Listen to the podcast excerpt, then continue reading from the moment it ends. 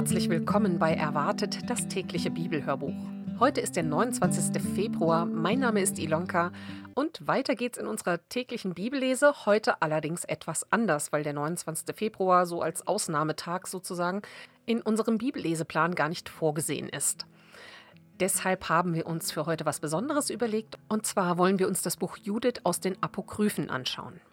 Und vielleicht ist es euch schon aufgefallen, ihr bekommt heute zwei Podcast-Folgen auf euren Podcast-Feed geliefert.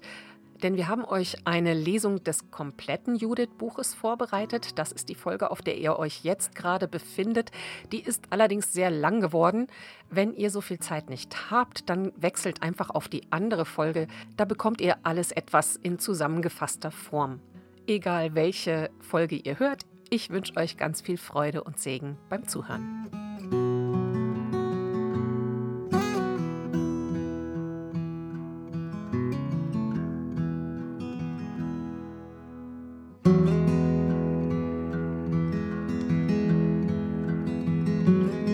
Kurze Einleitung zu dem Buch Judith. Das Buch Judith ist ein historischer Roman, wie er in der hellenistischen Zeit häufig innerhalb oder auch außerhalb des Judentums erzählt wurde.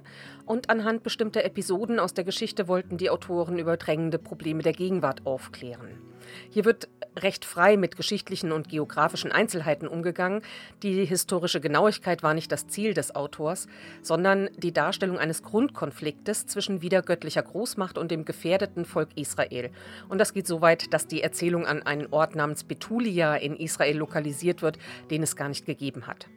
Auch König Nebukadnezar, der uns ja auch aus dem Alten Testament bekannt ist, wird als Assyrerkönig dargestellt, allerdings war er historisch der Herrscher der Neubabylonier. Also das Buch lebt nicht von historischer Exaktheit, sondern von einem ganz weit gespannten Beziehungsgeflecht zu anderen biblischen Büchern. So trägt die Titelheldin Judith, der Name bedeutet übrigens einfach Jüdin, Züge von Mirjam, Deborah und Jael und der klugen Frau von Abel Bethmacha, also anderen Frauen aus der Bibel, die wir aus den biblischen Geschichten kennen. Und wie David dem Goliath schlägt auch sie ihrem Gegner das Haupt mit dessen eigenen Schwert ab.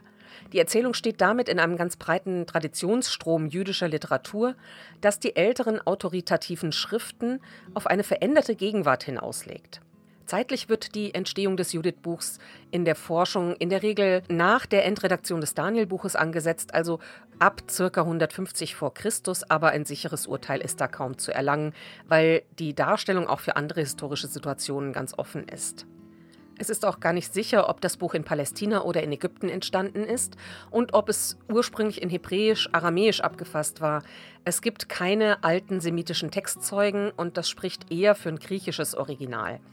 Außerdem wird an ganz wichtigen Stellen auf die Septuaginta-Übersetzung Bezug genommen und zum Beispiel Kapitel 9, Vers 7 und 16, Vers 2 mit dem Ausdruck Der Herr zerschlägt Kriege verweisen auf die griechische Version des Siegesliedes im Exodus 15. Im hebräischen Text dagegen heißt es, der Herr ist ein Kriegsmann. Die griechischen und lateinischen Textüberlieferungen und in der Folge auch die deutschen Übersetzungen sind uneinheitlich. Die alten Ausgaben von der Lutherbibel folgen dem lateinischen Text. Und wir lesen jetzt auch das Buch Judith aus der Lutherbibel 2017. Kapitel 1 Nebukadnezar führt Krieg gegen Arpaxad. Es geschah im zwölften Jahr des Königs Nebukadnezar, der über die Assyrer herrschte, in der großen Stadt Ninive, und in den Tagen Arpaxads, der über die Meder herrschte, in Ekbatana.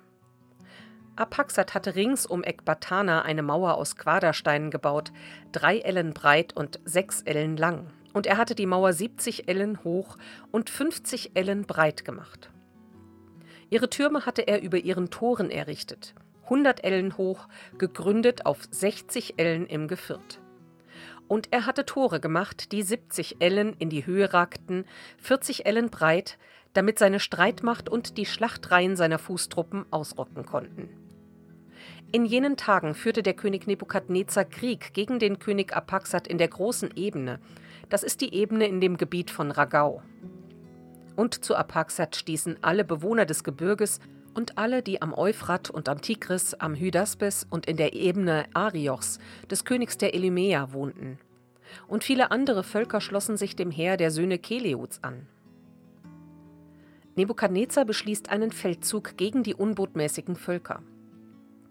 Da sandte Nebukadnezar, der König der Assyrer, Boten zu allen, die in Persien und nach Westen hin wohnten, den Bewohnern von Kilikien und Damaskus, zu denen, die auf dem Libanon und dem Anti-Libanon wohnten, und zu allen am Meer, zu den Völkern am Karmel und in Gilead, nach Obergaliläa und in die große Ebene Jesreel, zu allen in Samaria und seinen Städten, zu denen jenseits des Jordans bis hin nach Jerusalem und Bethane, Kelus, Kadesh und dem Strom Ägyptens, nach Tachpanhes und Ramses und dem ganzen Land Goshen, über Zoan und Memphis hinaus zu allen, die in Ägypten wohnten, bis an die Grenzen Äthiopiens. Doch die Bewohner aller dieser Länder missachteten das Wort Nebukadnezars, des Königs der Assyrer. Sie kamen ihm nicht zu Hilfe, denn sie fürchteten ihn nicht, da er ihnen vorkam wie einer, der keine Macht hatte. So sandten sie seine Boten wieder zurück, unverrichteter Dinge und entehrt. Da wurde Nebukadnezar sehr zornig über alle diese Länder, und er schwor bei seinem Thron und bei seiner Königsherrschaft, dass er sich rächen werde an dem ganzen Gebiet von Kilikien, Damaskus und Syrien, und dass er mit dem Schwert töten werde alle Bewohner des Landes Moab und die Ammoniter und ganz Judäa und alle in Ägypten bis zum Gebiet der beiden Meere und er trat mit seiner Streitmacht an gegen den König Apaxat im 17. Jahr und überwand ihn im Kampf. Die ganze Streitmacht Apaxats schlug er in die Flucht, seine Reiterei und alle Streitwagen. Er nahm seine Städte in Besitz und drang vor bis nach Ekbatana, bemächtigte sich ihrer Türme, plünderte ihre Straßen und zerstörte ihre Pracht. Den König Apaxat aber ergriff er in den Bergen von Ragau, durchbohrte ihn mit seinen Speeren und vernichtete ihn ein für allemal. Danach kehrte er heim mit seiner ganzen Heerschar, einer gewaltigen Menge von Kriegern. 120 Tage lang feierte und tafelte er mit seiner Streitmacht. Kapitel 2 Nebukadnezar sind auf Rache. Im 18. Jahr, am 22. Tag des Monats, wurde im Hause Nebukadnezars, des Königs der Assyrer, befohlen, an allen Ländern Rache zu nehmen, wie er es angekündigt hatte. Und er rief sein ganzes Gefolge und alle seine Würdenträger zusammen und beriet sich mit ihnen im Geheimen. Mit seiner Rede beschwor er großes Unheil über die ganze Erde herauf. Sie beschlossen, alle zu vernichten, die seinem Befehl nicht gehorcht hatten. Und als er die Ratsversammlung beendet hatte, rief Nebukadnezar, der König der Assyrer, Holofernes herbei, den Feldhauptmann seiner Streitmacht, den zweiten nach ihm, und sagte zu ihm: so spricht der Großkönig, der Herr der ganzen Erde. Siehe, du sollst von hier aus aufbrechen und Männer mit dir nehmen, die auf ihre Kraft vertrauen. Etwa 120.000 Mann zu Fuß und ein Aufgebot von 12.000 Pferden mit Reitern. Zieh aus zum Kampf gegen alle Länder, die nach Westen hin liegen, denn sie haben meinem Befehl nicht gehorcht. Du sollst sie auffordern, sich zu unterwerfen, denn ich werde in meinem Zorn über sie kommen. Ich werde die ganze Erde mit meiner Streitmacht überziehen und werde ihr alle Länder zur Beute geben.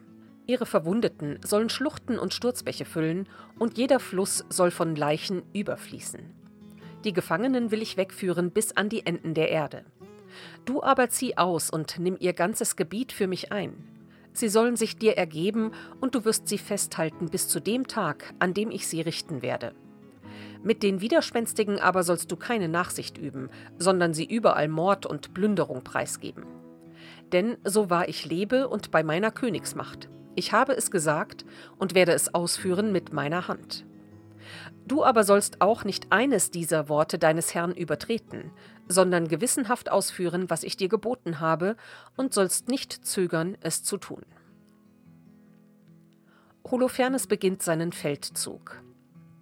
Da ging Holofernes hinaus von seinem Herrn, rief alle Mächtigen, die Heerführer und die Befehlshaber der assyrischen Streitmacht herbei und musterte geeignete Männer für die Schlachtordnung, wie ihm sein Herr befohlen hatte. 120.000 zu Fuß und 12.000 Bogenschützen zu Pferde. Und er stellte sie so auf, wie ein Heer zur Schlacht geordnet wird. Er beschaffte Kamele, Esel und Maultiere für ihre Ausrüstung, eine gewaltige Menge und zahllose Schafe, Rinder und Ziegen zu ihrer Versorgung, auch reichliche Vorräte für alle, dazu sehr viel Gold und Silber aus der königlichen Schatzkammer. So brach er mit seiner ganzen Streitmacht zum Feldzug auf, dem König Nebukadnezar voraus, um die ganze Erde nach Westen hin mit Streitwagen, Reitern und ausgesuchten Fußtruppen zu bedecken. Und der Heerhaufen wuchs gewaltig. Wie die Heuschrecken schlossen sich ihnen Leute an, und zahllos wie der Staub der Erde wurde ihre Menge. Von Ninive aus zogen sie drei Tagesmärsche weit bis zu der Ebene von Bektilet, und sie schlugen ihr Lager auf jenseits von Bektilet, nahe dem Gebirge, das im Osten von Oberkilikien liegt.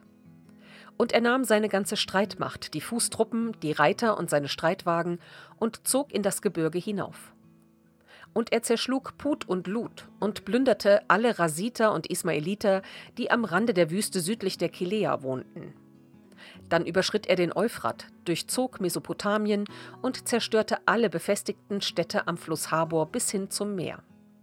Er nahm das Gebiet von Kilikien ein und schlug alle nieder, die ihm Widerstand leisteten, und kam bis in das Gebiet von Japhet, das im Süden liegt, am Rande von Arabien. Und er umzingelte alle Midianiter, brannte ihre Zelte nieder und plünderte ihre Viehherden. Danach stieg er hinab in die Ebene von Damaskus zur Zeit der Weizenernte, steckte alle ihre Felder in Brand und gab die Schafe und Rinderherden der Vernichtung preis. Er raubte ihre Städte aus, verwüstete ihre Ebenen und erschlug alle ihre Jünglinge mit der Schärfe des Schwertes. Da befiel Furcht und Zittern alle, die am Meer wohnten, in Tyrus und Sidon und die Bewohner von Sur und Okina, von Jamnia, Aschdod und Aschkelon. Sie alle fürchteten ihn sehr. Kapitel 3 Viele Völker unterwerfen sich. Und sie sandten Friedensboten, die ihm sagen sollten: Siehe, wir, die Knechte des Großkönigs Nebukadnezar, liegen vor dir, tu mit uns, was dir gefällt. Siehe unsere Höfe und alle unsere Ortschaften und alle Weizenfelder und die Schafe und Rinderherden und alles Vieh bei unseren Zelten liegen vor dir, tu mit ihnen, was dir gefällt. Siehe, auch unsere Städte und alle, die darin wohnen, sind deine Sklaven. Komm und verfahre mit ihnen, wie es dir gut erscheint. Und die Boten kamen zu Holofernes und richteten ihm alles Wort für Wort aus. Da zog er mit seiner Streitmacht zum Meer hinunter, besetzte die befestigten Städte und hob in ihnen geeignete Männer für seine Hilfstruppen aus. Und die Bewohner der ganzen Gegend empfingen ihn mit Grenzen, Tänzen und Trommeln. Er aber zerstörte ihr gesamtes Gebiet und riss ihre Heiligtümer nieder. Denn ihm war aufgetragen, die Götter des Landes auszurotten, damit alle Völker Nebukadnezar allein dienen und alle Zungen und Stämme ihn allein als Gott anrufen sollten. Und er kam bis nach Jesreel in die Nähe von Dothan, das gegenüber der großen Bergkette von Judäa liegt. Dann schlug er zwischen Gabai und Skytopolis sein Lager auf und blieb dort einen Monat lang, um die Ausrüstung seiner Streitmacht neu zu ordnen. Kapitel 4 Die Bewohner Judäas leisten Widerstand. Die Israeliten aber, die in Judäa wohnten, hörten alles, was Holofernes, der Feldhauptmann Nebukadnezars, des Königs der Assyrer, den Völkern angetan und wie er alle ihre Heiligtümer beraubt und sie der Vernichtung preisgegeben hatte. Da gerieten sie in größte Furcht vor ihm und wurden bestürzt, weil sie an Jerusalem und den Tempel des Herrn ihres Gottes dachten. Denn gerade erst waren sie aus der Gefangenschaft zurückgekommen, und erst vor kurzem hatte sich das ganze Volk von Judäa wieder zusammengefunden, und die Geräte, der Altar und das Haus Gottes waren nach ihrer Schändung wieder geweiht worden. Darum sandten sie Boten in das ganze Gebiet von Samarien, Kona, Bethoron und Belmain, nach Jericho, Choba und Hazor und die Talebene von Salem. Zuerst besetzten sie alle hohen Bergkuppen, dann befestigten sie ihre Dörfer und legten Nahrungsvorräte für den Krieg an, denn ihre Felder waren eben erst abgeerntet worden. Joachim aber, der zu dieser Zeit hoher Priester in Jerusalem war, schrieb an die Einwohner von Betulia und Betomestajim, das Jesreel gegenüber nahe bei Dothan liegt, sie sollten die Zugänge ins Gebirge besetzt halten durch die der Weg nach Judäa führte. Hier nämlich wäre es leichter, die Eindringenden aufzuhalten. Denn der Durchgang war hier so eng, dass immer nur zwei Mann nebeneinander hindurch konnten. Und die Israeliten taten, was ihnen der Hohepriester Joachim und der Rat der Ältesten des Volkes Israel in Jerusalem aufgetragen hatten. Alle Männer in Israel schrien inständig zu Gott und demütigten sich selbst mit großer Inbrunst. Sie selbst, ihre Frauen und Kinder, ihr Vieh und alle Fremden, Knechte und Sklaven legten Säcke um ihre Hüften. Alle Männer, Frauen und Kinder, die in Jerusalem wohnten, fielen vor dem Tempel nieder auf ihr Angesicht, streuten Asche auf ihre Häupter und breiteten ihre Bußgewänder vor dem Herrn aus. Sogar den Brandopferaltar umhüllten sie mit Säcken und sie schrien zu dem Gott Israels einmütig und inständig, dass er nicht den Heiden überlasse ihre Kinder zum Raub und ihre Frauen zur Beute, die Stätte ihres Erbteils zur Vernichtung und das Heiligtum zur Entweihung, Spott und Schändung. Und der Herr hörte auf ihr Rufen und schaute ihre Bedrängnis an. Das Volk in Judäa und Jerusalem aber fastete mehrere Tage lang vor dem Heiligtum des Herrn, des Allmächtigen. Auch der Hohepriester Joachim und alle Priester, die vor dem Herrn standen, und alle, die dem Herrn dienten, hatten Säcke um ihre Hüften gelegt und brachten so das tägliche Brandopfer sowie die Opfer und Gaben des Volkes dar. Sie hatten Asche auf ihre Häupter gestreut und schrien zum Herrn mit aller Kraft, er möge das Haus Israel gnädig bewahren. Kapitel 5 Holofernes hält Kriegsrat da wurde Holofernes, dem Feldhauptmann der assyrischen Streitmacht, gemeldet, dass sich die Israeliten zum Krieg gerüstet, die Gebirgspässe versperrt, alle hohen Bergkuppen befestigt und in den Ebenen Hindernisse errichtet hätten. Darüber entbrannte er in großem Zorn. Er rief alle Obersten der Moabiter und alle Heerführer der Ammoniter und alle Statthalter der Meeresküste zusammen und sprach zu ihnen: Sagt mir doch, ihr Kanaaniter, was ist das für ein Volk, das im Gebirge lebt? Welche Städte bewohnen sie? Wie groß ist ihre Streitmacht? Worin bestehen ihre Kraft und Stärke? Welcher König führt ihr her? Warum haben allein Sie unter allen anderen Bewohnern des Westens sich geweigert, mir zur Huldigung entgegenzuziehen? Rede des Achior. Da antwortete ihm Achior, der Anführer der Ammoniter, Möge mein Herr doch ein Wort aus dem Munde seines Knechtes anhören, so will ich dir die Wahrheit sagen über dieses Volk, das im Gebirge wohnt, ganz in deiner Nähe, und ich werde dich gewiss nicht belügen. Dieses Volk stammt von den Chaldäern ab. Früher haben sie als Fremdlinge in Mesopotamien gewohnt, denn sie wollten nicht mehr den Göttern ihrer Väter nachfolgen, die im Lande der Chaldäer waren. Deshalb verließen sie den Weg ihrer Vorfahren und beteten den Gott des Himmels an, dem allein sie als Gott dienten. Da vertrieben die Chaldäer sie von dem Angesicht ihrer Götter und sie flohen nach Mesopotamien und wohnten da als Fremdlinge lange Zeit. Ihr Gott aber gebot ihnen, sie sollten fortziehen nach Kanaan gehen. Dort ließen sie sich nieder und wurden reich an Gold, Silber und großen Viehherden. Als nun eine Hungersnot über das Land Kanaan kam, zogen sie hinab nach Ägypten und lebten wiederum als Fremdlinge, solange sie Nahrung fanden, Dort wurden sie zu einem so großen Volk, dass ihre Menge nicht mehr zu zählen war. Der König von Ägypten aber bedrückte sie und zwang sie zum Ziegelstreichen, erniedrigte sie und machte sie zu Sklaven. Und sie schrien zu ihrem Gott. Der schlug das ganze Land Ägypten mit Plagen, vor denen es keine Rettung gab. Da jagten die Ägypter sie fort.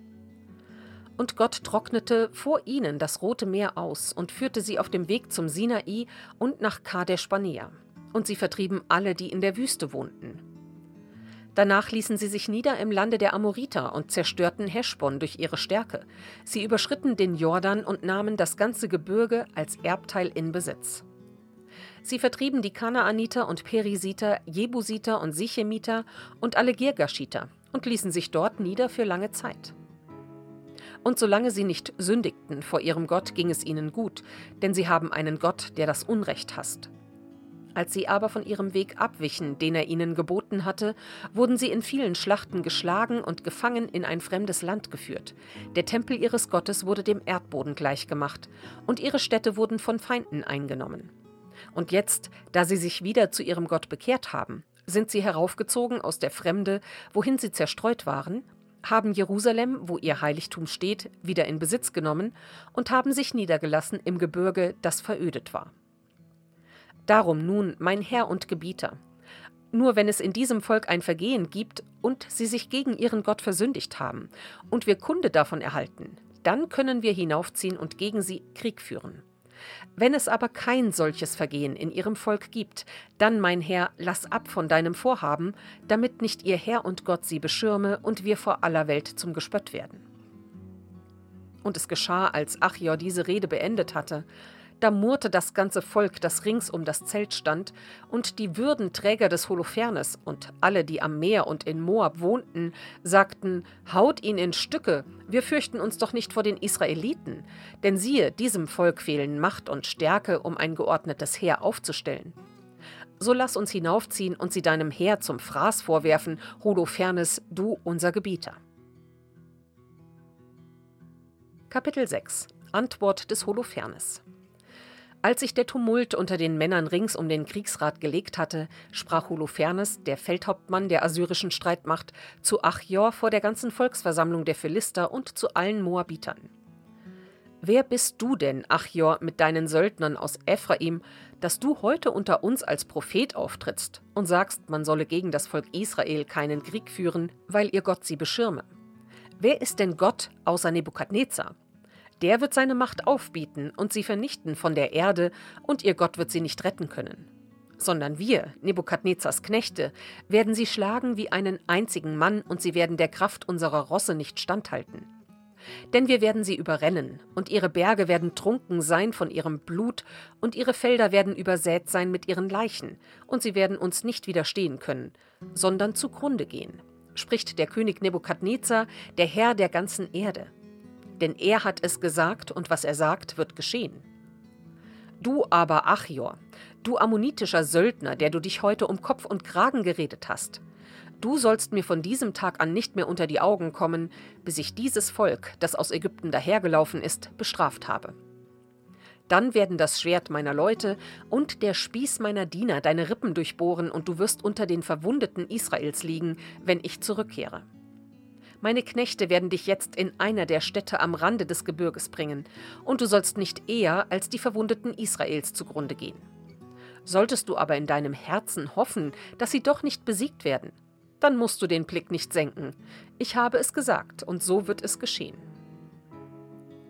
Achjor wird an die Einwohner Betulias ausgeliefert und Holofernes befahl seinen Knechten, die in seinem Zelt bereitstanden, Achior zu ergreifen, ihn nach Betulia zu bringen und in die Hände der Israeliten auszuliefern.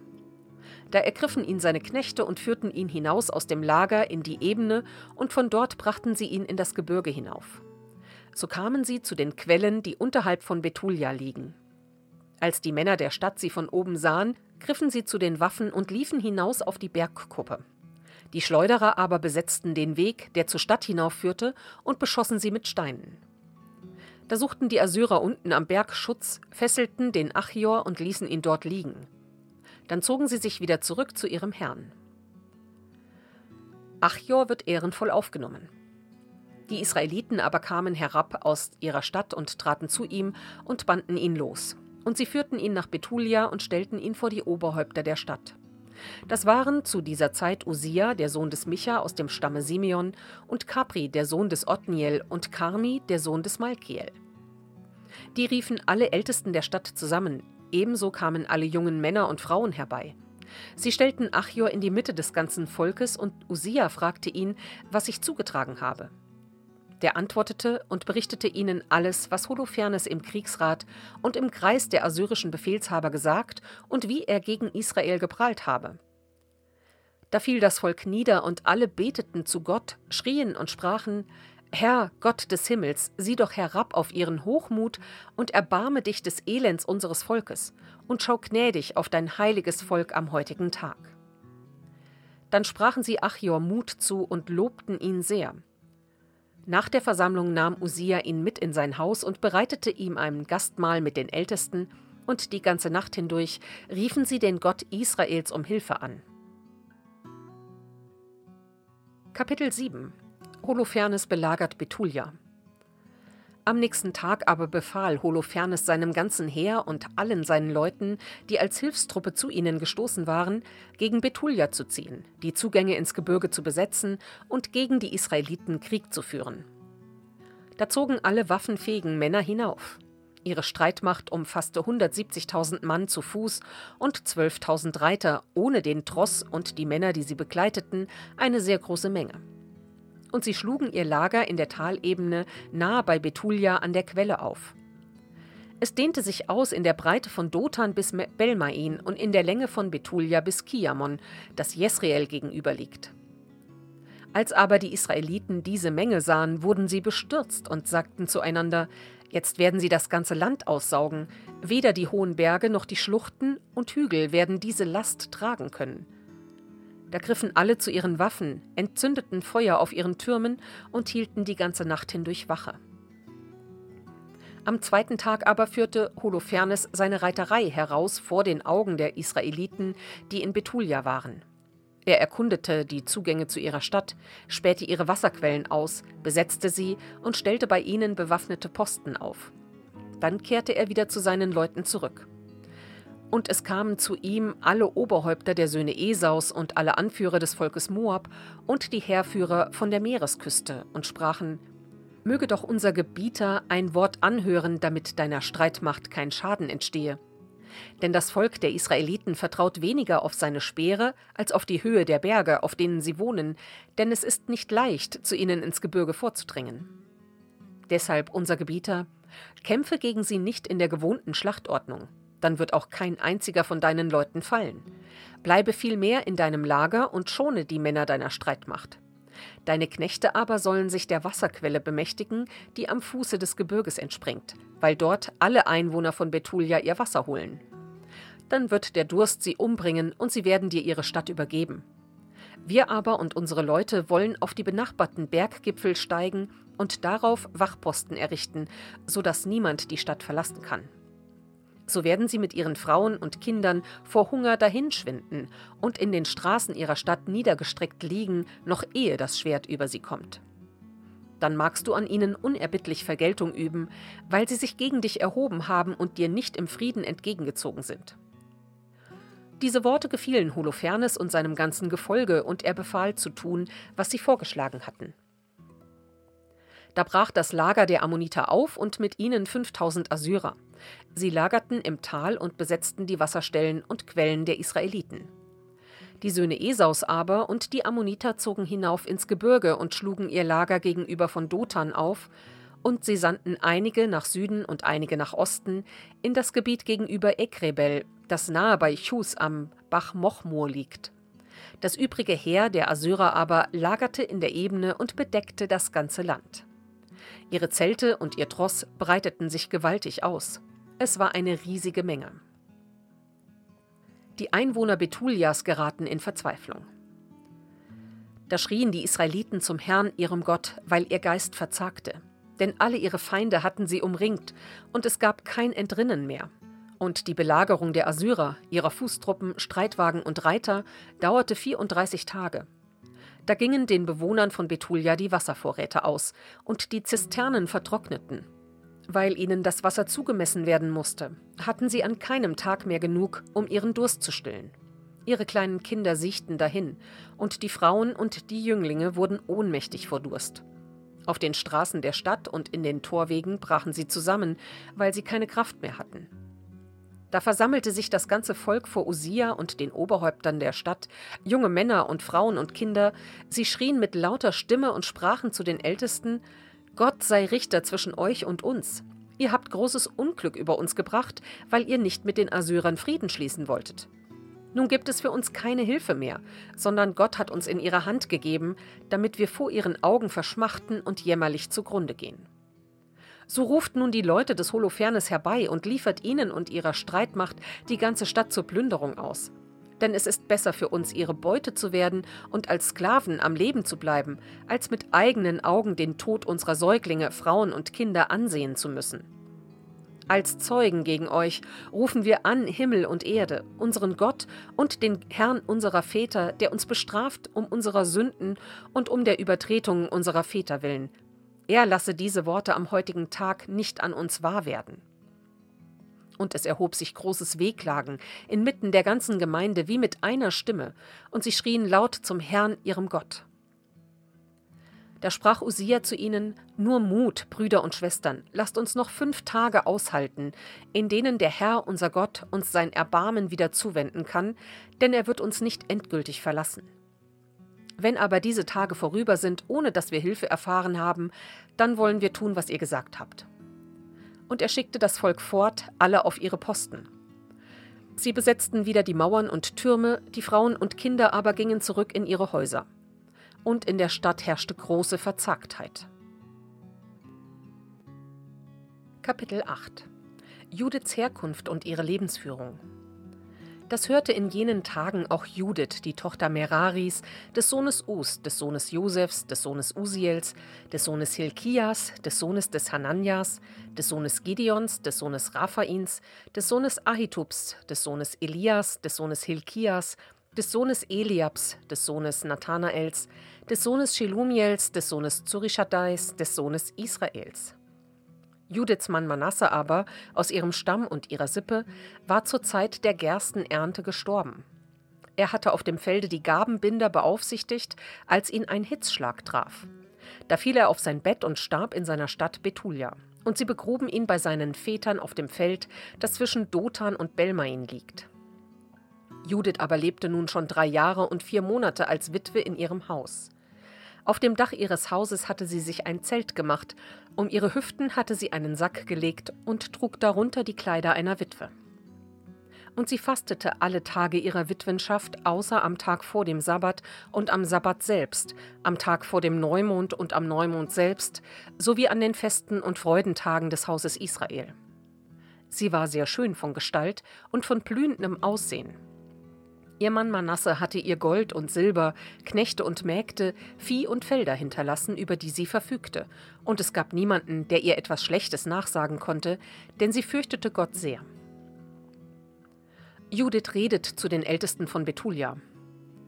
Und Judith hörte die harten Reden des Volkes gegen sein Oberhaupt Usia, weil sie kleinmütig geworden waren wegen des Mangels an Wasser. Auch hörte sie alle Worte, die Usia zu ihnen gesagt hatte und wie er ihnen geschworen hatte, die Stadt nach fünf Tagen an die Assyrer zu übergeben.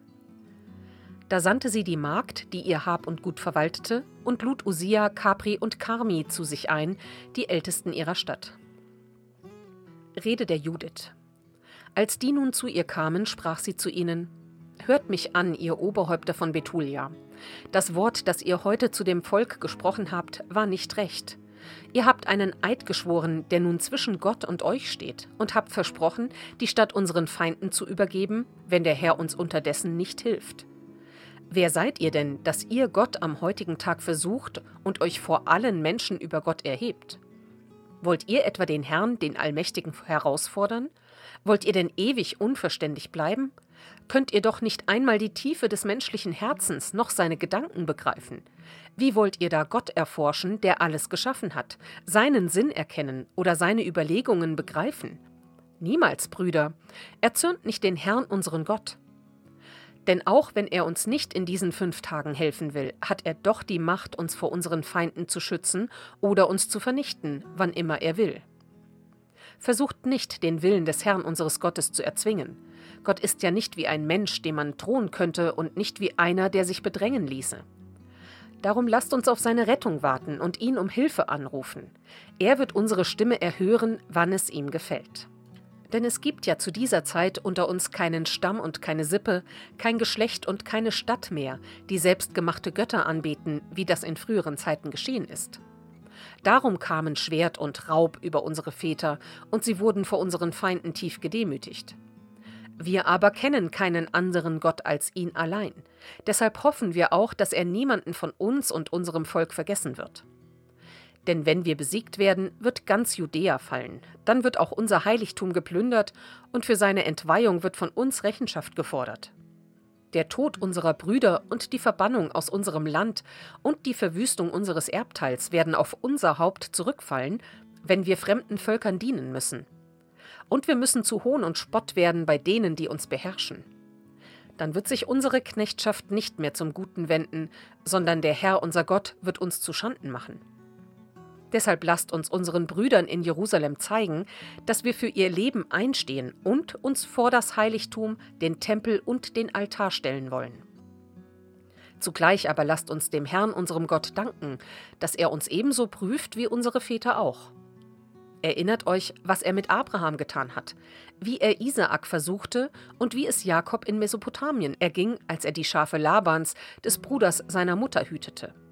Denn wie er jene im Feuer geläutert hat, um ihre Herzen zu prüfen, so ist auch dies keine Strafe für uns, sondern durch Züchtigung ermahnt der Herr, die ihm nahe sind. Antwort des Usia. Da antwortete Usia ihr: Alles, was du sagst, kommt aus einem reinen Herzen, und es gibt niemanden, der deinen Worten widerstehen könnte. Nicht erst seit heute ist dir deine Weisheit offenbar, sondern schon von jeher kennt das ganze Volk deine Einsicht und das Gute, das dein Herz ersinnt. Aber das Volk litt furchtbaren Durst und zwang uns zu tun, was wir ihnen zugesagt haben, und uns einen Eid aufzuerlegen, den wir nicht mehr brechen dürfen. Darum bete nun für uns, denn du bist eine gottesfürchtige Frau. Vielleicht wird der Herr uns Regen senden, damit sich unsere Zisternen füllen und wir nicht verschmachten müssen. Judith bittet die Ältesten um Unterstützung. Judith aber entgegnete ihnen, Hört mich an, ich will eine Tat vollbringen, von der man noch in fernen Zeiten bei den Nachkommen unseres Volkes erzählen wird. Wartet heute Nacht am Tor, wenn ich mit meiner Magd hinausgehe. Noch bevor ihr die Stadt übergeben müsst, wie ihr es versprochen habt, wird sich der Herr durch meine Hand Israel wieder zuwenden. Ihr aber sollt meinem Vorhaben nicht nachforschen, denn nichts davon will ich euch sagen, bis vollbracht ist, was ich tun will. Und Usia und die Oberhäupter sprachen zu ihr: Geh hin in Frieden. Gott, der Herr, sei mit dir, um uns an unseren Feinden zu rächen. Und sie verließen Judiths Zelt und kehrten auf ihren Posten zurück. Kapitel 9 Gebet der Judith Judith aber fiel nieder auf ihr Angesicht, streute Asche auf ihr Haupt und enthüllte den Sack, mit dem sie sich bekleidet hatte. Es war aber gerade um die Zeit, da man zu Jerusalem das abendliche Rauchopfer im Hause Gottes darbrachte. Und Judith schrie mit lauter Stimme zum Herrn und sprach: Herr, du Gott meines Vaters Simeon, dem du ein Schwert in die Hand gegeben hast, zur Rache an den Fremden, die dem Leib der Jungfrau Gewalt antaten, um sie zu beflecken, und die ihren Schenkel entblößten, um sie zu entehren, und die ihren Schoß aufbrachen, um sie zu schänden. Denn du hattest gesagt, so soll es nicht sein. Und sie taten es doch. Deshalb gabst du ihre Befehlshaber dem Tode preis. Ihr Bett, missbraucht durch ihren Betrug, wurde nun selbst blutig betrogen. Du erschlugst die Knechte wie die Mächtigen, ja die Mächtigen auf ihren Thronen. Und du gabst ihre Frauen der Plünderung und ihre Töchter der Gefangenschaft preis, und all ihren Besitz zur Verteilung an deine geliebten Söhne. Denn die eiferten deinem Vorbild nach und verabscheuten die Schande, die an ihrem Blut geschehen war, und riefen dich als Helfer an. Gott, mein Gott, erhöre auch mich, die Witwe. Denn alle Dinge, die vormals waren und danach, hast du gemacht, und die jetzigen wie die noch kommenden hast du ersonnen, und was du erdacht hast, ist geschehen. Und die Dinge, die du beschlossen hattest, standen da und sprachen, siehe, hier sind wir, denn alle deine Wege sind bereitet, und dein Urteil ist schon gesprochen.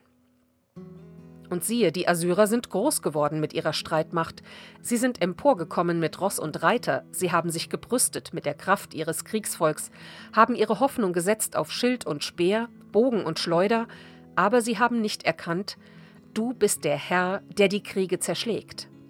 Herr ist dein Name. Brich ihre Stärke mit deiner Macht und wirf ihre Kraft nieder in deinem Zorn. Denn sie haben beschlossen, dein Heiligtum zu entweihen, das Zelt zu verunreinigen, in dem dein herrlicher Name wohnt, das Horn deines Altars mit dem Eisen abzuhauen. Sieh an ihren Hochmut, gieß aus deinen Zorn über ihre Häupter.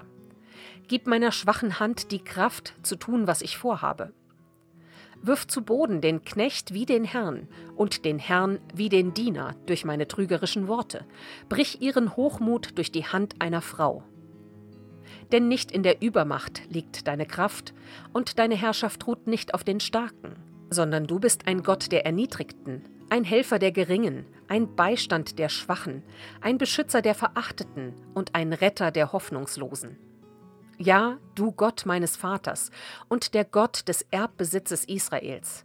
Du Herrscher des Himmels und der Erde, Schöpfer allen Wassers und König deiner ganzen Schöpfung, erhöre mein Flehen.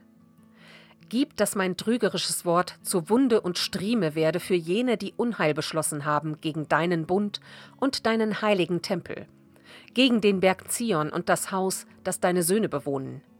Lass dein ganzes Volk und jeden Stamm erkennen, dass du der Gott aller Macht und Kraft bist und dass es keinen anderen gibt, der das Volk Israel beschirmt, als dich allein. Kapitel 10 Judith bereitet ihre Tat vor. Als sie nun aufgehört hatte, zu dem Gott Israels zu schreien und als ihr Gebet beendet war, da stand sie vom Boden auf, rief ihre Magd herbei und ging hinunter in das Haus, wo sie sich am Sabbat und an Festtagen aufzuhalten pflegte. Sie zog die Kleider ihrer Witwenschaft aus und legte den Sack ab, mit dem sie sich bekleidet hatte. Sie wusch ihren Leib mit Wasser und salbte sich mit betörendem Balsam, flocht ihre Haare und wand Bänder hinein und zog jene Festkleider an, die sie zu Lebzeiten ihres Mannes Manasse getragen hatte. Sie wählte Sandalen für ihre Füße aus und legte Fußkettchen und Armreifen, Fingerringe und Ohrgehänge und all ihr Geschmeide an. So machte sie sich schön, um die Augen der Männer zu blenden. Dann gab sie ihrer Magd einen Schlauch mit Wein, einen Krug mit Öl und einen Beutel, der mit Gersten, Graupen, Fruchtkuchen und reinen Broten gefüllt war, bedeckte die Gefäße und lud ihr alles auf. So gingen sie hin zum Stadttor von Betulia, dort warteten Usia und die Ältesten der Stadt, Capri und Kami. Als die sahen, wie ihr Antlitz strahlte und ihre Kleidung verwandelt war, bewunderten sie ihre Schönheit über die Maßen und sprachen zu ihr der Gott unserer Väter gebe dir Gnade und vollende, was du dir vorgenommen hast, zum Ruhm der Israeliten und zur Erhöhung Jerusalems. Und sie beteten Gott an. Judith geht in das Lager der Assyrer. Sie aber sprach zu ihnen: Gebt Befehl, dass mir das Stadttor geöffnet werde. Dann will ich hinausgehen, um zu vollenden, was ihr mir gesagt habt. Und sie befahlen den jungen Männern, ihr zu öffnen, wie sie gesagt hatte. Das taten sie. Und Judith ging hinaus. Die Männer der Stadt aber blickten ihr nach, bis sie den Berg hinabgestiegen war, das Tal erreicht hatte und nicht mehr zu sehen war. Als sie nun im Tal geradeaus weiterging, stieß sie auf eine assyrische Wache. Die nahmen sie gefangen und fragten sie aus. Zu wem gehörst du? Wo kommst du her und wo gehst du hin? Und sie sprach, ich bin eine Tochter der Hebräer und bin ihnen entlaufen, weil sie euch bald zum Fraß vorgeworfen werden. Und nun gehe ich zu Holofernes, dem Feldhauptmann eurer Streitmacht, um ihm Wichtiges mitzuteilen. Denn ich will ihm einen Weg zeigen, den er gehen kann, um das ganze Gebirge in Besitz zu nehmen, ohne dass auch nur einer von seinen Männern Leib und Leben verliert. Als aber die Männer ihre Worte hörten und sie näher betrachteten, waren sie von ihrer großen Schönheit betört. Und sie sagten zu ihr, Das hat dir dein Leben gerettet, dass du rechtzeitig herabgestiegen bist zu unserem Herrn, und nun komm mit zu seinem Zelt, damit wir dich in seine Hände übergeben. Wenn du dann vor ihm stehst, fürchte dich nicht in deinem Herzen, sondern berichte ihm, was du weißt, so wird er dich gut behandeln. Und sie wählten unter sich hundert Männer aus, die sie und ihre Magd begleiteten und zum Zelt des Holofernes führten. Da lief das ganze Lager zusammen, denn ihre Ankunft hatte sich bei den Zelten herumgesprochen. Und sie kamen und umringten sie, wie sie draußen vor dem Zelt des Holofernes stand, bis man sie ihm gemeldet hatte. Sie staunten über ihre Schönheit und bewunderten die Israeliten ihretwegen und sprachen untereinander, Wer könnte ein Volk verachten, in dem es solche Frauen gibt? Keinen einzigen Mann sollte man von ihnen übrig lassen, denn wenn man sie verschonte, wären sie imstande, alle Welt zu überlisten. Da kamen die Leibwächter des Holofernes mit allen seinen Beamten heraus und führten sie in das Zelt. Holofernes aber ruhte gerade auf seinem Bett unter einem Mückennetz, das aus Purpur, Gold und Smaragd gewirkt und mit Edelsteinen verziert war. Und sie berichteten ihm von ihr. Da ging er hinaus in das Vorzelt und ihm wurden silberne Leuchter vorangetragen. Als Judith aber vor ihn und seine Beamten trat, staunten alle über ihre Schönheit und sie fiel vor ihm nieder und huldigte ihm, und seine Diener richteten sie wieder auf. Kapitel 11 Judith redet mit Holofernes. Und Holofernes sprach ihr zu: Nur Mut, Frau, fürchte dich nicht in deinem Herzen, denn ich habe noch keinem Menschen etwas zuleide getan, der Nebukadnezar, dem König der ganzen Erde, dienen will. Auch jetzt hätte ich meinen Speer nicht erhoben gegen dein Volk, das im Gebirge wohnt, wenn sie mich nicht missachtet hätten. Sie selbst haben sich das angetan. Und nun sage mir, warum du ihnen entlaufen und zu uns gekommen bist, denn damit hast du dein Leben gerettet. Nur Mut. In dieser Nacht und auch in Zukunft sollst du am Leben bleiben. Niemand darf dir ein Unrecht tun, sondern man soll dich gut behandeln, wie es den Dienern meines Herrn, des Königs Nebukadnezar, gebührt. Da antwortete ihm Judith: Vernimm die Worte deiner Magd und lass deine Dienerin vor dir reden, denn ich werde meinen Herrn nicht belügen in dieser Nacht. Wenn du den Worten deiner Dienerin folgst, wird Gott mit dir sein Werk vollenden und mein Herr wird nicht ablassen von dem, was er vorhat. So wahr Nebukadnezar, der König der ganzen Erde, lebt und bei der Kraft deines Herrn, der dich gesandt hat, um alles, was lebt, recht zu ordnen. Nicht allein die Menschen werden deinem Herrn dienen durch dich, sondern auch die Tiere des Feldes und das Vieh und die Vögel des Himmels werden leben durch deine Stärke für Nebukadnezar und sein ganzes Haus denn wir haben von deiner Weisheit und Tüchtigkeit gehört. Auf der ganzen Erde ist bekannt, dass du der Beste bist im Königreich, mächtig im Rat und bewundernswert in der Kriegskunst. Und nun zu den Worten, die Achior in deinem Kriegsrat gesprochen hat. Auch wir haben seine Reden gehört, denn die Männer von Betulia haben ihn leben lassen, und er hat ihnen alles berichtet, was er vor dir gesagt hat. Darum, mein Herr und Gebieter, missachte seine Rede nicht, sondern nimm sie dir zu Herzen, denn sie ist wahr. Unser Volk nämlich wird weder gestraft noch vom Schwert überwältigt, es sei denn, es hätte gegen seinen Gott gesündigt.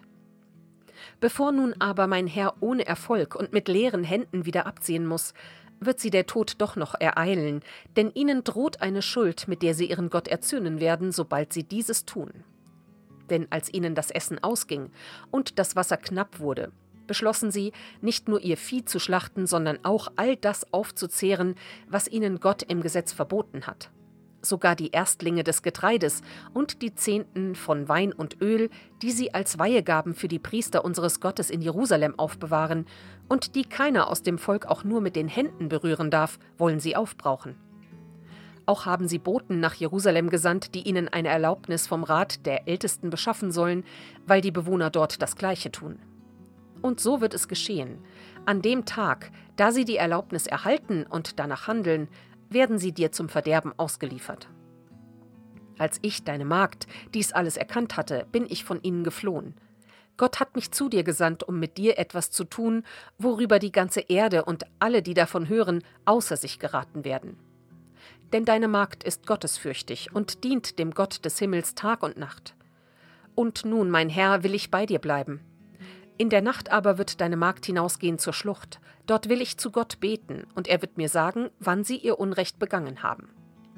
Dann werde ich kommen und es dir berichten. Und du wirst ausziehen mit deiner ganzen Streitmacht, und niemand wird dir widerstehen können. Und ich werde dich durch Judäa hindurchführen, bis du nach Jerusalem kommst, und mitten in der Stadt werde ich deinen Thronsitz aufstellen. Und du wirst sie wegführen wie Schafe, die keinen Hirten haben und kein Hund wird es wagen, dich auch nur anzuknurren. Das alles wurde mir geoffenbart, und ich bin gesandt, es dir mitzuteilen. Diese Worte gefielen Holofernes und allen seinen Beamten, und sie staunten über ihre Weisheit und sprachen Von einem Ende der Erde bis zum anderen gibt es keine Frau, die ihr an Schönheit und Verstand gleichkäme. Und Holofernes sprach zu ihr Dein Gott hat gut daran getan, dich von deinem Volk fortzuschicken, damit in unseren Händen die Kraft, aber der Untergang bei denen sei, die meinen Herrn verachten. Du bist anmutig in deiner Erscheinung und klug in deinen Worten. Wenn du tust, was du gesagt hast, soll dein Gott auch mein Gott werden, und du wirst sitzen im Hause des Königs Nebukadnezar und wirst berühmt sein auf der ganzen Erde.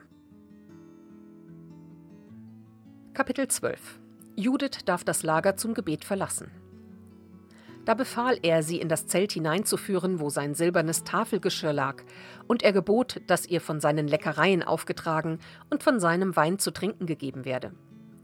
Judith aber sprach, ich darf nichts davon essen, damit kein Anstoß entsteht. Ich will mich aber versorgen mit dem, was ich mitgebracht habe. Und Holofernes sprach zu ihr, wenn aber deine Vorräte zu Ende gehen, wie sollen wir dann Ersatz beschaffen, um dir davon fortzusetzen? Wir haben ja bei uns niemanden aus deinem Volk. Judith antwortete ihm, Bei deinem Leben, mein Herr, deine Magd wird ihre Vorräte nicht aufbrauchen, bis der Herr durch meine Hand vollbringt, was er beschlossen hat. Und die Beamten des Holofernes führten sie in ihr Zelt, und sie schlief dort bis Mitternacht. Vor der Morgenwache aber stand sie auf. Und sie sandte zu Holofernes und ließ ihm ausrichten, Mein Herr möge doch seiner Magd erlauben, zum Gebet hinauszugehen. Und Holofernes befahl seiner Leibwache, sie nicht daran zu hindern und sie blieb drei Tage im Lager. Des Nachts ging sie hinaus zur Schlucht von Betulia und wusch sich in der Wasserquelle beim Lager. Und wenn sie herausstieg, betete sie zu dem Herrn, dem Gott Israels, dass er ihr den Weg ebnen möge, ihr Volk wieder aufzurichten. Und gereinigt kehrte sie zurück und blieb im Zelt, bis sie am Abend ihre Speise zu sich nahm. Holofernes lädt Judith zum Festmahl ein. Und es geschah am vierten Tag, da veranstaltete Holofernes ein Trinkgelage für seine nächsten Diener, und er lud dazu niemanden ein von denen, die sonst um ihn waren. Und er sprach zu den Kämmerer Bagoas, der seine Habe verwaltete, Geh doch und überrede die Hebräerin, die bei dir ist, dass sie zu uns kommt und mit uns isst und trinkt. Denn siehe, es wäre doch eine Schande für uns, wenn uns eine solche Frau entgehen sollte, ohne dass wir mit ihr verkehrt hätten. Wenn wir uns ihrer nicht bemächtigen, wird sie uns verlachen. Da ging Bagoas von Holofernes weg, trat bei ihr ein und sprach: Die schöne Frau möge doch keine Bedenken haben, zu meinem Herrn zu kommen, um vor ihm geehrt zu werden und mit uns zum Vergnügen Wein zu trinken und an diesem Tag wie eine der Töchter der Assyrer zu werden, die im Hause Nebukadnezars leben. Und Judith sprach zu ihm: Wer bin ich, dass ich meinem Herrn widersprechen könnte? Denn alles, was wohlgefällig ist in seinen Augen, will ich eilends tun, und das wird mir eine Freude sein bis zum Tag meines Todes. Und sie stand auf und machte sich zurecht mit einem festlichen Gewand und all ihrem Schmuck. Und ihre Magd ging voraus und breitete für sie vor Holofernes die Felle aus, die sie von Bagoas erhalten hatte, um darauf während des Essens zu liegen. Als nun auch Judith hineinging und sich niederlegte, geriet das Herz des Holofernes ganz außer sich, und seine Seele erbebte, und er entbrannte vor Begierde nach ihr. Denn er suchte schon seit dem Tage, an dem er sie zuerst gesehen hatte, nach einer Gelegenheit, um sie zu verführen. Und Holofernes sprach zu ihr: Trink doch und vergnüge dich mit uns. Judith aber sprach: Gern will ich trinken, mein Herr, denn heute bin ich erhöht worden, mehr als je zuvor in meinem Leben und sie aß und trank vor ihm, was ihre Magd ihr zubereitet hatte. Und Holofernes wurde ihretwegen immer ausgelassener, und er trank so viel Wein, wie er noch nie im Leben an einem einzigen Tag getrunken hatte. Kapitel 13 Judith tötet Holofernes. Als es nun spät geworden war, brachen seine Knechte eilends auf. Und Bagoas verschloss das Zelt von außen und entließ alle, die noch Dienst taten, und sie gingen fort zu ihren Nachtlagern, denn alle waren erschöpft, weil das Gelage so lange gedauert hatte. Judith aber blieb allein in dem Zelt zurück mit Holofernes, der vornüber auf sein Bett gefallen war, denn er war völlig betrunken. Und Judith hatte ihrer Magd gesagt, sie solle draußen vor ihrem Schlafzelt stehen und warten, dass sie wie üblich komme. Dann wolle sie wieder zum Gebet hinausgehen. Auch zu Bagoas hatte sie so gesprochen. Als sich nun alle entfernt hatten und niemand mehr zurückgeblieben war, vom kleinsten bis zum größten, da trat Judith an sein Bett heran und sprach in ihrem Herzen Herr, du Gott aller Macht, sieh in dieser Stunde gnädig herab auf das Werk meiner Hände zur Erhöhung Jerusalems. Denn jetzt ist die Stunde gekommen, dass du dich deines Erbteils annimmst und ich mein Vorhaben ausführe, um die Feinde zu zerschmettern, die sich gegen uns erhoben haben. Und sie ging zum Bettpfosten am Kopf des Holofernes, nahm sein Schwert herab, trat ganz nah an das Bett heran, packte das Haar seines Hauptes und sprach: Gib mir Kraft, Herr, du Gott Israels, an diesem Tag. Und sie schlug zweimal auf seinen Nacken, so stark sie nur konnte, und hieb ihm den Kopf ab. Dann wälzte sie seinen Körper vom Bett herunter und löste das Mückennetz von den Stangen. Danach ging sie hinaus und übergab ihrer Magd das Haupt des Holofernes. Die steckte es in den Beutel für ihre Speisevorräte, und die beiden gingen gemeinsam hinaus, als ob sie nach ihrer Gewohnheit beten wollten. Doch als sie das Lager durchquert hatten, machten sie einen Bogen um die Schlucht, stiegen auf dem Berg von Betulia hinaus und kamen vor die Tore der Stadt. Judith kehrt heim. Und Judith rief den Wächtern bei den Toren schon von weitem zu Öffnet, öffnet doch das Tor. Gott ist mit uns. Gott zeigt noch immer Stärke in Israel und Kraft gegen unsere Feinde, so wie er es auch heute getan hat. Und es geschah, als die Männer in der Stadt ihre Stimme hörten, eilten sie zum Stadttor und riefen die Ältesten zusammen. Da liefen alle, klein und groß, herbei, denn auf ihre Rückkehr hatten sie kaum noch zu hoffen gewagt und sie öffneten das Tor, nahmen beide in Empfang und entzündeten zur Beleuchtung ein Feuer und umringten sie. Judith aber sprach zu ihnen mit lauter Stimme, Lobt Gott, ja lobet ihn. Lobt Gott, der dem Haus Israel sein Erbarmen noch nicht entzogen, sondern unsere Feinde zerschmettert hat in dieser Nacht durch meine Hand. Dann zog sie das Haupt aus dem Beutel hervor, zeigte es ihnen und sprach: Seht das Haupt des Holofernes, des Feldhauptmanns der assyrischen Streitmacht. Und seht das Mückennetz, unter dem er in seiner Trunkenheit lag. Der Herr hat ihn erschlagen durch die Hand einer Frau. So wahr der Herr lebt, der mich bewahrt hat auf meinem Weg, den ich gegangen bin. Mein Aussehen hat ihn verführt zu seinem Verderben, doch er konnte mir keine Gewalt antun, um mich zu beflecken oder zu schänden. Und das ganze Volk geriet außer sich, und sie warfen sich nieder, beteten Gott an und sprachen einmütig Gepriesen seist du, unser Gott, der du am heutigen Tag die Feinde deines Volkes zu Schande gemacht hast.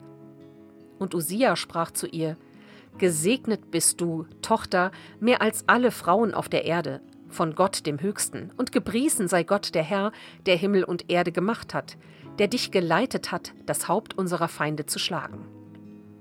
Denn die Hoffnung, die dich geleitet hat, soll nicht aus den Herzen der Menschen weichen, die der Stärke Gottes vertrauen ewiglich. Gott gebe, dass dies zu deinem ewigen Ruhm werde und belohne dich mit Gutem, weil du dein Leben nicht geschont hast in der Erniedrigung unseres Volkes, sondern unserem Untergang entgegengetreten und vor unserem Gott auf geradem Wege gegangen bist. Und das ganze Volk sprach Amen, Amen. Kapitel 14 Judith rät zum Angriff. Und Judith sprach zu ihnen: Hört mich an, liebe Brüder, nehmt dieses Haupt und hängt es über die Zinne eurer Mauer. Und so sollt ihr es machen. Wenn der Morgen dämmert und die Sonne aufgeht über der Erde, dann nehmt eure Waffen, rückt aus der Stadt aus, jeder im Kampf erprobte Mann. Bestimmt einen Anführer und stellt euch so, als ob ihr hinunter in das Tal gegen die Vorposten der Assyrer ziehen wolltet, doch zieht nicht hinab. Dann werden diese zu den Waffen greifen und in ihr Lager gehen und die Heerführer der assyrischen Streitmacht wecken. Und sie werden zum Zelt des Holofernes laufen, doch sie werden ihn dort nicht finden. Da wird sie Furcht befallen und sie werden vor euch fliehen. Dann könnt ihr sie verfolgen, ihr und alle Bewohner Israels, und könnt sie niederstrecken auf ihrer Flucht. Doch bevor ihr das tut, ruft mir den Ammoniter Achjo herbei, damit er den sieht und wiedererkennt, der das Haus Israel verachtet und ihn als Todgeweihten zu uns gesandt hat. Achjor bekennt sich zu dem Gott Israels. Und sie riefen Achjor herbei aus dem Hause des Usia. Als der aber zur Volksversammlung kam und das Haupt des Holofernes in der Hand eines der Männer sah, fiel er zu Boden und wurde ohnmächtig. Als sie ihn aber wieder aufgerichtet hatten, fiel er zu Füßen der Judith nieder, huldigte ihr und sprach: Gesegnet seist du in allen Zelten Judas und bei allen Völkern. Wer deinen Namen hört, wird erschaudern. Und nun berichte mir, was du getan hast in diesen Tagen. Da erzählte ihm Judith vor dem ganzen Volk, was sie getan hatte, seitdem sie hinausgegangen war, bis zu diesem Augenblick. Als sie aber zu reden aufgehört hatte, brach das Volk in lautem Jubel aus und ließ ein Freudengeschrei in der ganzen Stadt erschallen. Da nun Achior all das sah, was der Gott Israels getan hatte, kam er zum festen Glauben an ihn, ließ sich beschneiden und wurde dem Haus Israel hinzugefügt bis auf diesen Tag. Die Assyrer geraten in Verwirrung. Sobald aber der Morgen heraufzog, hängten die Judäer das Haupt des Holofernes über die Mauer. Und alle Männer griffen zu den Waffen und rückten in Gruppen zu den Zugängen in das Gebirge vor. Als die Assyrer sie sahen, meldeten sie es ihren Oberen, die aber gingen zu ihren Heerführern und Hauptleuten und allen ihren Befehlshabern. Und sie kamen zum Zelt des Holofernes und sprachen zu dem, der seine Habe verwaltete, Wecke doch unseren Herrn, denn diese Knechte wagen es, zum Kampf gegen uns herabzuziehen, auf dass sie nun endgültig ausgerottet werden. Da ging Bagoas hinein und schlug laut gegen den Vorhang des Zeltes, denn er meinte, dass Holofernes noch bei Judith schliefe. Als sich aber nichts regte, zog er den Vorhang zur Seite, ging hinein zum Lager und fand Holofernes tot vor dem Bett hingestreckt, und sein Haupt war abgeschlagen. Da schrie er auf mit lauter Stimme unter Klagen und Stöhnen und großem Geschrei und zerriss seine Kleider. Und er ging in das Zelt, in dem Judith gewohnt hatte, und fand sie nicht. Da stürzte er hinaus zu dem Volk und schrie Diese Knechte haben uns hintergangen. Eine einzige hebräische Frau hat Schande über das Haus des Königs Nebukadnezar gebracht. Seht, Holofernes liegt am Boden und sein Haupt ist abgeschlagen.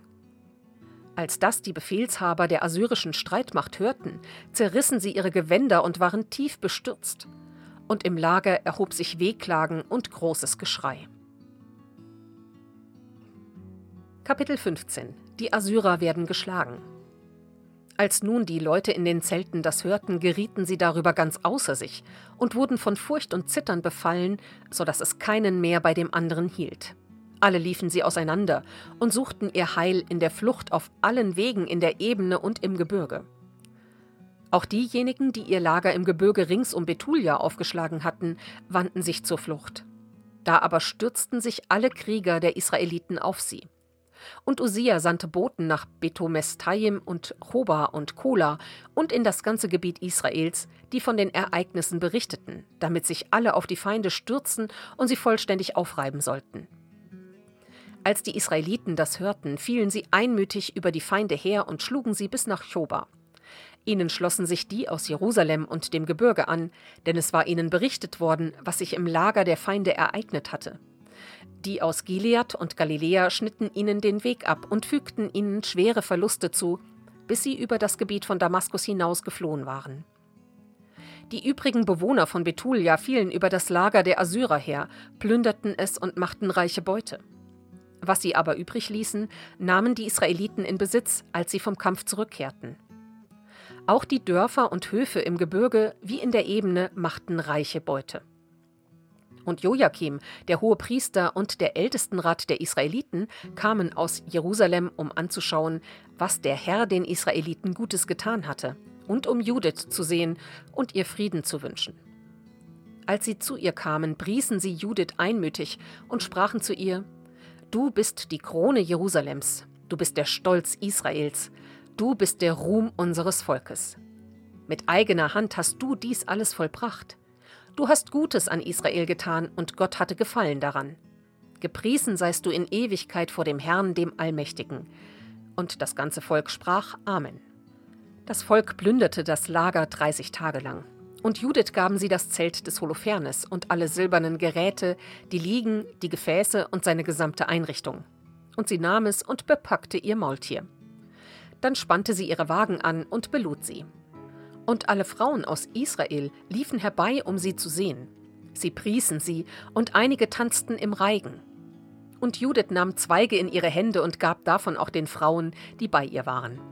Sie alle begrenzten sich mit Ölzweigen und Judith ging her vor dem ganzen Volk im Reigen und führte die Frauen an. Und es folgten alle Männer Israels unter Waffen, mit Grenzen auf dem Haupt und mit Hymnen auf den Lippen. Und Judith stimmte vor Israel dieses Loblied an, und das ganze Volk fiel in den Lobgesang ein. Kapitel 16 Lobgesang der Judith Und Judith sang: Spielt meinem Gott mit Pauken, singt meinem Herrn mit Zimbeln. Lasst ihm erklingen Psalm und Lobgesang, erhöht und ruft an seinen Namen. Denn der Herr ist ein Gott, der die Kriege zerschlägt. Denn er führte mich heim in sein Lager inmitten des Volkes und entriss mich aus der Hand meiner Verfolger. Assur kam von den Bergen des Nordens, kam mit Zehntausenden seiner Streitmacht. Ihre Menge erfüllte die Täler und ihre Reiter bedeckten die Hügel. Sie drohten, mein Land zu verbrennen meine Jünglinge mit dem Schwert zu töten, meine Säuglinge am Boden zu zerschmettern, meine Kinder der Plünderung preiszugeben und meine Jungfrauen als Beute zu nehmen. Doch der Herr, der Allmächtige, hat sie verworfen durch die Hand einer Frau. Denn der Machthaber fiel nicht durch junge Krieger, noch haben Göttersöhne ihn erschlagen. Auch sind ihm keine Riesen entgegengetreten, sondern Judith, die Tochter Meraris, hat ihn mit ihrer Schönheit überwunden denn sie legte ihre Witwenkleider ab, um die Bedrückten in Israel aufzurichten. Sie salbte ihr Antlitz mit Öl, wandte Bänder in ihr Haar und kleidete sich in Leinen, um ihn zu verführen. Ihre Sandalen blendeten seine Augen, und ihre Schönheit nahm seine Seele gefangen. Da traf das Schwert seinen Nacken. Die Perser erschraken vor solcher Kühnheit, und die Meder entsetzten sich über ihren Mut. Da jubelte mein erniedrigtes Volk, und alle Schwachen jauchzten auf. Die Feinde aber erschraken, sie schrien laut auf und flohen. Unmündige Knaben erstachen die Feinde und erschlugen sie auf der Flucht. Sie wurden vernichtet durch das Heer des Herrn meines Gottes. Ich will singen meinem Gott ein neues Lied. Groß bist du, Herr, und herrlich, wunderbar in deiner Stärke, und niemand kann dich überwinden. Dir muss die ganze Schöpfung dienen, denn du sprachst und es geschah. Du sandtest aus deinen Geist und alles wurde geschaffen, und niemand kann deiner Stimme widerstehen. Berge und Meer erbeben in ihren Grundfesten, und Felsen schmelzen vor deinem Angesicht wie Wachs. Denen aber, die dich fürchten, schenkst du Gnade. Denn viel zu gering sind alle Opfer, als dass sie dir wohlgefielen, und viel zu wenig ist alles Fett, als dass es ein Brandopfer sein könnte für dich. Wer aber den Herrn fürchtet, ist groß alle Zeit. Wehe den Völkern, die gegen mein Volk aufstehen. Der Herr, der Allmächtige, wird sie bestrafen am Tag des Gerichts und wird ihren Leib plagen mit Feuer und Würmern.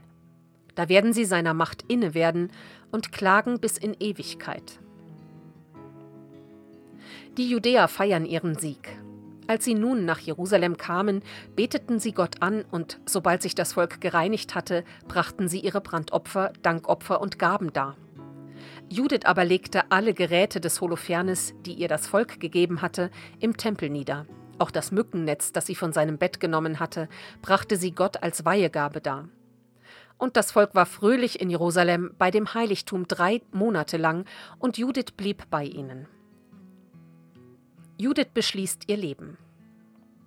Nach diesen Tagen brachen alle wieder auf zu ihrem Erbteil. Auch Judith kehrte zurück nach Betulia und wohnte in ihrem Haus, und sie war hoch geehrt zu ihrer Zeit im ganzen Land. Viele begehrten sie zur Frau, doch Zeit ihres Lebens vermochte keiner sie zu gewinnen, nachdem ihr Mann Manasse gestorben und zu seinen Vätern versammelt worden war. Und sie wurde sehr alt und lebte im Haus ihres Mannes, bis sie 105 Jahre alt war. Und sie schenkte ihrer Magd die Freiheit.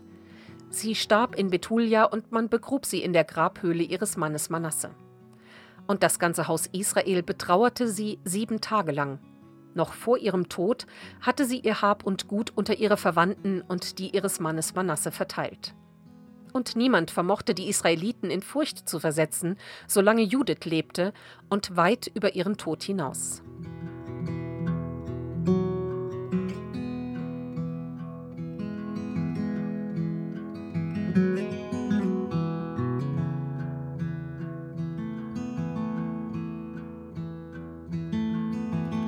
Also heute die Geschichte von Judith und Holofernes aus den Apokryphen. Ich möchte euch die Losung mitgeben aus Psalm 11, Vers 1. Ich traue auf den Herrn. Wie sagt ihr denn zu mir, flieh wie ein Vogel auf die Berge? Und aus Hebräer 10, Vers 35. Werft euer Vertrauen nicht weg, welches eine große Belohnung hat. Und dann wünsche ich euch einen ganz gesegneten Donnerstag. Ich hoffe, ihr konntet auch aus der Lesung heute etwas mitnehmen und ich möchte euch verabschieden mit dem folgenden Segen. Gott, segne uns, wenn wir auf eigene Pläne verzichten müssen. Segne uns, wenn andere erfolgreicher sind als wir. Segne uns, wenn unser Weg schwer und mühsam wird. Sei du uns immer nahe und stehe uns zur Seite. Amen.